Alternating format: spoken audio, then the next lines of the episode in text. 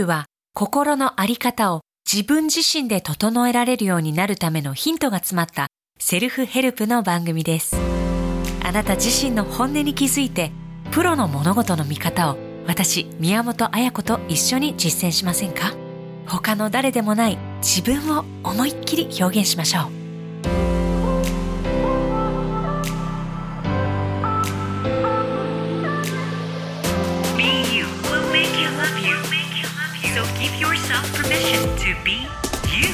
あなたを生きるヒントをお届けしています。BU 今回お迎えするのはブラザーコーンさんです。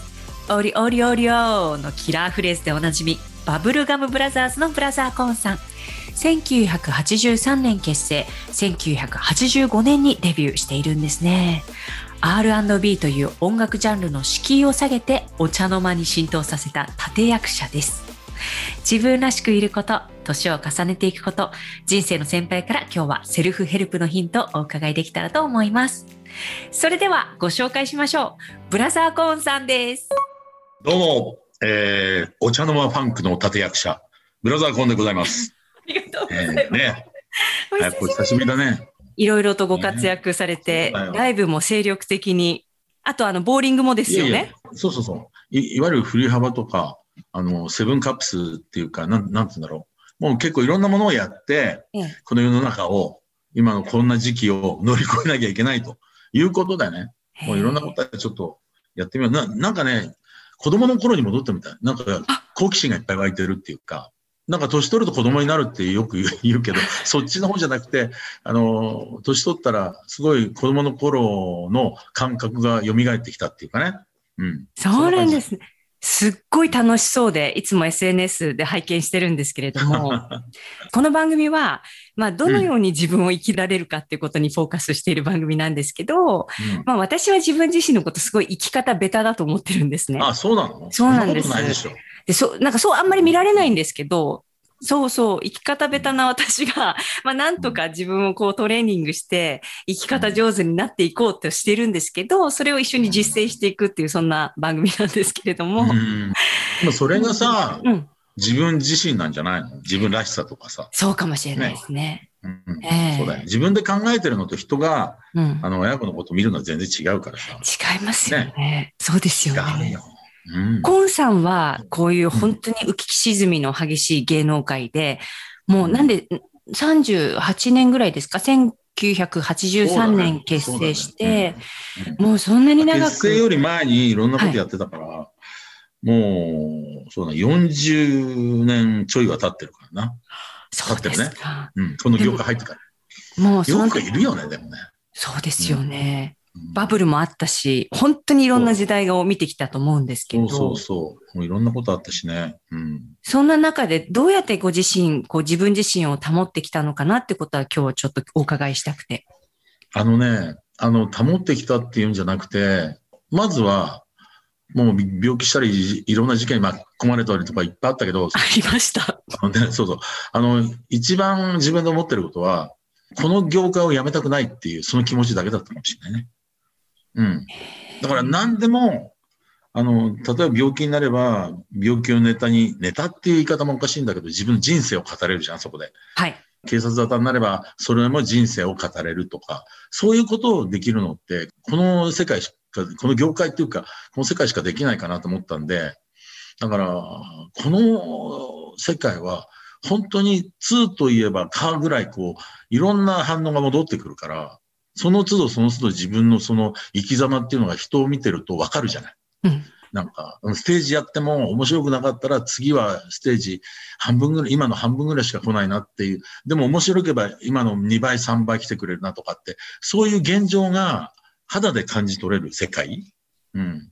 だから、いいろんなまあ、お仕事あるんだけど、自分の先をこう、見越してお金が入るっていう、そのこともできるお仕事もいっぱいあるかもしれないんだけど、でも何が起こるかわからないじゃん。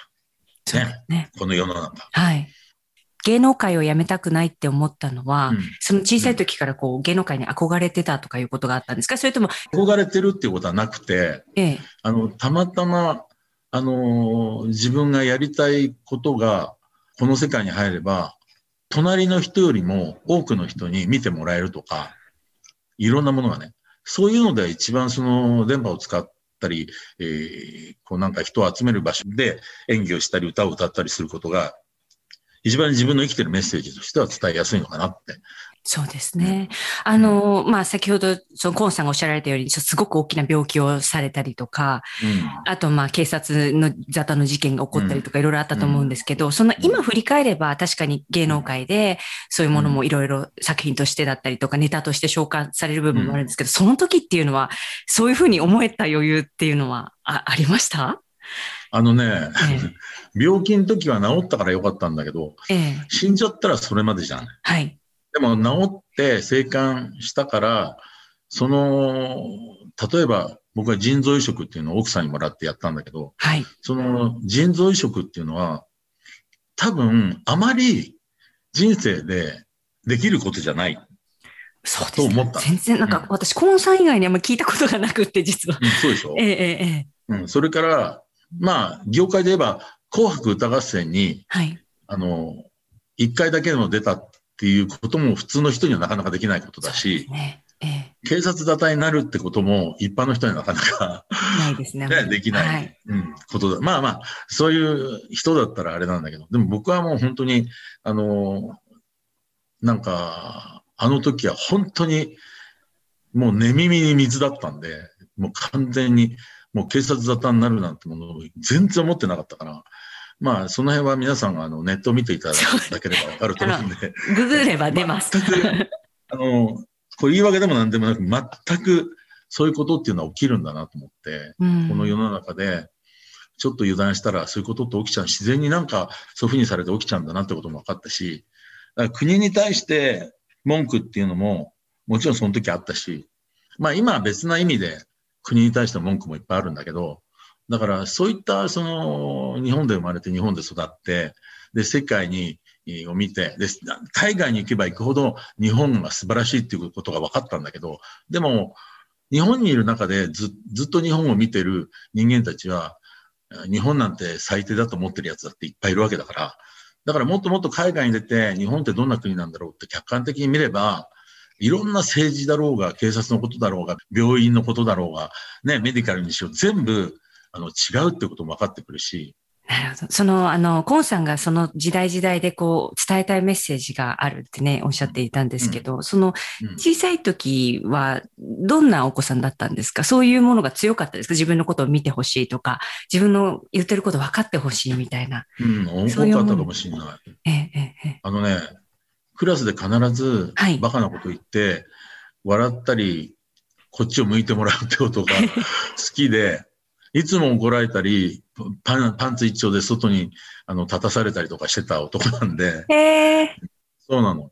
あのね、中学かな、小学校の高学年かな？ええ。くだらないこと言って騒いでるのが俺が原因で、そうするとその先生が、お前ちょっと次1時間だけパンツ一丁で外立ってろみたいなね。今だったら考えられないですよね。大変なことだと思うんだよ。そうですね。でもね、ええ。それパン、パン一で廊下に立ってるのを休み時間に全員が囲むわけよ。へえ。もう大笑いしてるわけ、俺を見て。そうなんですね。え、それはうん恥ずかしいと思わなかったんですか？嬉しいと思ってた恥ずかしいんだけど、うんみんなが笑ってんのを見るとちょっと楽しくなった。うん。だから、そういう性格だったのかもしれないね。パン一で廊下に立つって、あの、業界用語で言うとどんな風になりますかね？正パンで、過労にチーターって感じかな。ツーターでもいいや。廊下に立つ。いいです過労ね。にツーターみたいな。正運パーみたいな。正っていうのは1ってことだからね。あの音楽用語なんだよ。正で A、F あ、そっかそ。音階なんで。ツンパー、ツンパー成長みたいな感じ一丁は。でもそれって、あの、その時にみんなが喜んでくれるっていう風に取ったんですね。なんかこう、笑われて恥ずかしいじゃなかったんだ。それは面あ白い。恥ずかしいのもあったんだけど、ええ、ええ。だんだん人が増えていくうちに、恥ずかしいって思うことが、プライド的にちょっと、あの、不利になるんじゃないかなと思ったんだよね。うんだったら、それを逆、逆に、何が悪いんだよ。お前、お前らパンツ一丁でここ立ってみたことあんのかよっていう逆にね。はあ。結構気持ちいいよみたいな方向に行ったのかもしれない。みんなにそうやってアピールすうんえ、何が嬉しかったですか？みんなが笑ってくれること？みんなが見てくれる？笑ってくれることが、あの、すごい恥ずかしかったことをうん逆転させたときに、あの、みんなどうしたの？どうしたの？最初来るじゃない。で、笑えないじゃん。笑えない。笑いたいのに。かわいそうだから笑えないわけよ。それをさ、笑いに持ってくわけ、俺が。逆に。そうする、と、なんだよ、お前反省してねえのかよ、みたいになるじゃない。そうすると、みんな安心して突っ込んでくるわけよ、いろんな。うんうんなんだよ、お前。みたいな。受け、受けるお前、受けるお前、みたいになるわけよ。そうなると、こっちも本領発揮っていうかね。なんならパンツ脱いじゃおうか、とかさ、そういうこと言えるわけじゃん。なるほど。そうすると女の子が、キャーやめてばっかじゃないのとか、そういうこともなんかおかしかったかもしれないね。へえ。今の露出する変態とは違うよ、それ。電車の中で。それとは違って、うん冗談でそういうことを言えるっていうね。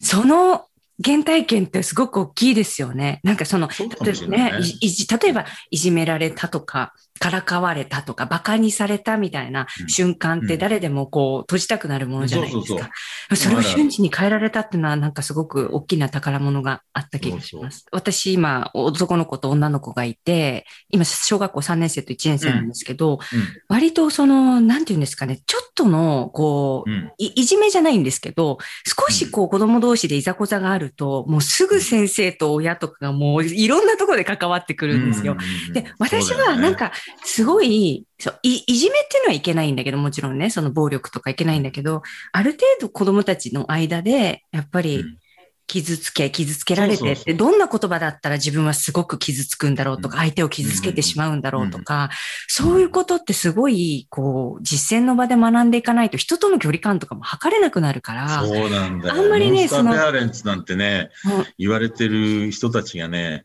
やっぱり、そういうことを全部ね、阻止して、結構ね。そうなんですよ。だから、あの、お先生たちももう最近全然怖い先生なんか全くいないですし、うん、そうだよねで、。もう本当に、まあ、それがいいか悪いかとかではなくて、やっぱりなんか、かそのコミュニケーションも何でもこう、先に積んでしまう、目を積んでしまうみたいなのは、ちょっとどうかなと思って、私はもう大いに喧嘩した方が。いいと思う。うん喧嘩してすごいなんかやってやり返して仲良くなってみたいな。で、うんなんかご縁がなかったら離れてみたいな、そういうのって、もうね、小さい時にしか味わえないことだから、そうなんだそれってすごいね、大事だとは思ってるんですよね。そう、今ね、孫が4人いるのよ。すごいですよね。そう、コンさん4人いらっしゃってね。そう4人いて、もうまざまざとそういうのを見てるわけ、今。だから。はい。だから娘2人で、娘、その2人が2人ずつ産んでるから4人なんだけど、はい。えーまたその甘やかせ方とかさ、あんまりもう怒んないんだよね。子供にその夫夫婦ごと、2組の夫婦ごとが。だから怒んないっていうか、まあ叱る、叱らない？うん、叱ると怒るの違いってなんか昔よく言われたけど、やっぱ叱らないとダメな時ってあるじゃない。ありますね。目つぶってでも。その子が泣いちゃっても、あの、親はちょっと陰で泣きながらごめんねって言ってるみたいなところがないと、その本当の愛情表現っていうのは何、何なのかっていうのがね。そうですね。で、俺はどっちにしても娘二人に甘かったの。すごく甘かったの。で、俺のやっぱりママの方はすごい厳しく、ダメでしょ、そんなの。ダメダメやるんじゃないの？ってもうやってたから、俺はどっちかっていうと、うん、もう何も言わずに何でも許してたパパだったから、はい。らそのバランスは良かったバラのンスはね。そうですよね。でもパパは好かれよう好かれようと思ってそういうふうにしてたんだけど、結局みんな怒られるママについちゃうんだよね。なぜか。それは、なぜかって分かったんだ。怒った方が愛情を感じてるからなんだよ、多分。うん。あそうですよね。だから大人になってら。から、パパパパって来るのは、お小遣いくれるからとか、怒らないからとか、彼氏といても、えー多分何も言わな言わないでくれるだろうとか、そういう風に使われてた。うんまあ、それはそれでいいんだけど。女の子は可愛いからね。本当にお美しいお嬢様たちですよね、コンさんの。いえいえとんでもないとんない素晴らしいと思う。あの、この番組でよく聞いてるのが、その根性、まあ、この人生の役割とか、自分が与えられた使命だったり、テーマっていうのがみんなにあると思うんですけど、うんコンさんは何だと思いますか？今回は。はい。あのね、使命とかって言える人間じゃないんだけど、とにかく、あのー、病気とか、あのー、まあ、事件とか、それから、まあ、いろんなことをやってきて、この年になって、あの、ある同い年ぐらいの、人のパーティーにいた時に、あの、言われたことは、あの、コンサを見てると、いろんな、どん底に起こったり、は、這い上がったり、また一時天国の上に行ったこともあったり、そしてまた、ドーンと、あの、大衆のところに、えー、来てくれたりとかっていう、そういうの、そういう感じがするんですって言われて、で、そんなに人生長くないのに、そんだけの経験ができるって最高のことだと思うんですよって言われたことが。でも考え方変えれば、そういうことなんだなと俺も思って、で、その人も結構苦労してる人なんだけど、まあ、有名な建築のデザイナーさんなんだけど、すごい有名、ね。だから、そういう人たちも、ちゃんとそうやって、そういった時期に、を生きてきたんだなと思うと、うん、俺がその人に伝えたいことって何だろうと思ったら、やっぱり、どん底に起こった時に、誰がそばにいてくれるかとか、そういったことをいっぱい教えてあげたいなと思う。どん底起こった時に、本当に何人かしかいないその友達のなんか友情っていうかね。はい。まあ、親友って心の友って書いた親友みたいなね。はい、そうですね、うん、そういう人たちが、な、どれだけ心を助けられたとかね。だからそういった話をね、あの、みんなにしていくのが俺の役目なんじゃないかな。それで人生を諦めないで、あの、もっともっと楽しいこともあるんだからっていうことのカウンセリングじゃないんだけど、はい、なんか、うん、人間のその生き方を、こう実際に経験したあの例としてね、伝えていくことが、俺の使命かなと思う時もある。うん。メッセンジャーですね。だって生きてるから、俺今。うん。死んじゃったらさ、何もならないしさ、うん。それでも俺生きてきたよっていう感じでさ。うん。この業界を辞めたくないという一心で40数年エンターテインメントの業界を走り続けていらっしゃるブラザーコーンさん。やりたいことがたくさん出てくるっておっしゃってましたよね。これって私すっごい大事なことだと思っていて、普段から本当に私のやりたいことは何だろうって自分の内側に聞いていないとなかなか出てこないと思うんですよね。他の人がしていることではなくて自分が本当は何がしたかったんだろうで何度も何度も日々向き合うことで本音の部分からやりたいことって出てくるんだと思います。さあパート2ではコンさんといえばバブルガムブラザーズ。知られざるブラザートムさんとの本当の関係。真のパートナーシップに迫ります。あなたもいつもそばにいてくれる人たちのことを思い浮かべながら人間関係に役立つセルフヘルプのヒント見つけてくださいね。